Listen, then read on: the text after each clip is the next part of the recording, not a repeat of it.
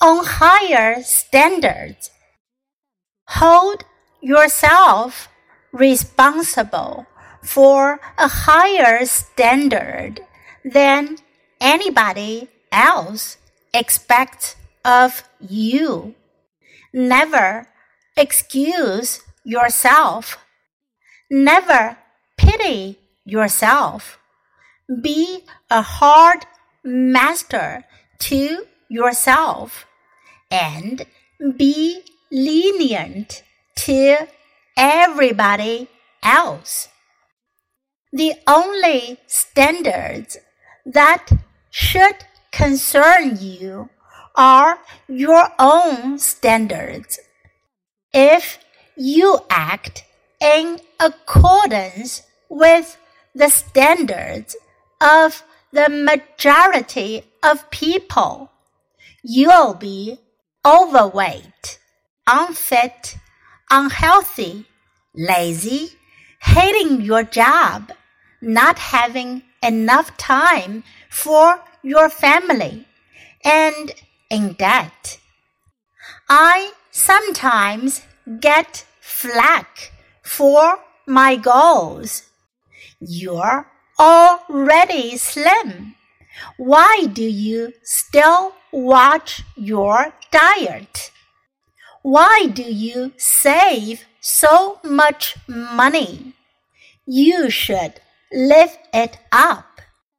Can't you live like a normal person instead of waking up at 5 a.m. and going to sleep as early as 8 p.m. By the standards of the person criticizing me, I should have stopped improving myself a long time ago. According to my standards, the growth should never end. I always hold myself responsible for a higher standard, and this allows me to maintain success friendly habits in my life and achieve even more success.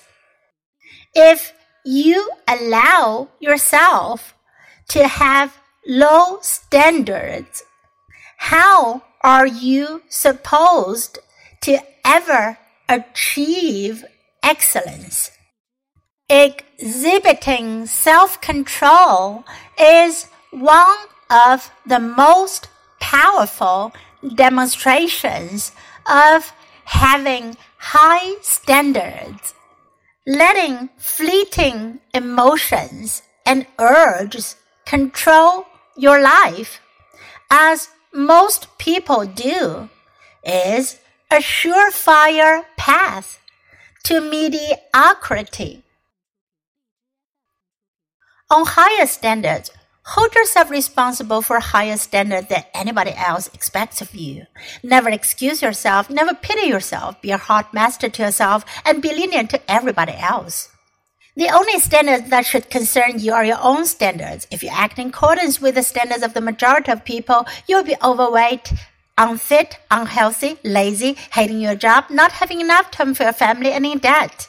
I sometimes get flack for my goals. You're already slim. Why do you still watch your diet? Why do you save so much money? You should live it up. Can't you live like a normal person instead of waking up at 5 a.m. and going to sleep as early as 8 p.m.? By the standards of the person criticizing me, I should have stopped improving myself a long time ago. According to my standards, the growth should never end. I always hold myself responsible for higher standard, and this allows me to maintain success-friendly habits in my life and achieve even more success. If you allow yourself to have low standards, how are you supposed to ever achieve excellence? Exhibiting self-control is one of the most powerful demonstrations of having high standards. Letting fleeting emotions and urges control your life, as most people do, is a surefire path to mediocrity. Socrates